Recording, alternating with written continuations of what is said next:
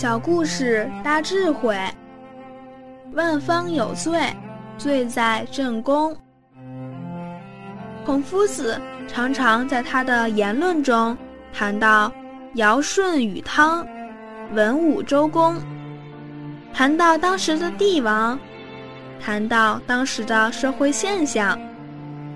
夫子对此是非常的向往。我们可以从史书中。了解到，古圣先王确实值得我们学习效法。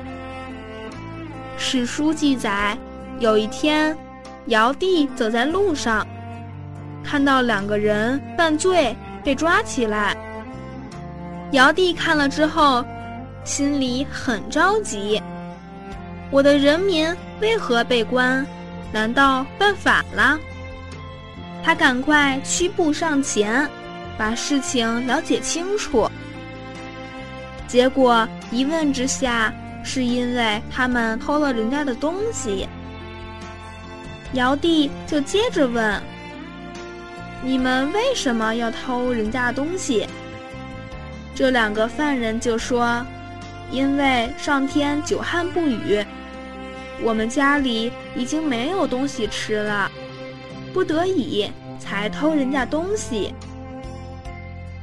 尧帝听完很难受，他就对这些押解的士兵说：“你们把他们两个放了，把我抓起来吧。”当时在场的人都很惊讶，如何可以把君王抓起来？尧帝就说：“我犯了两个大过失。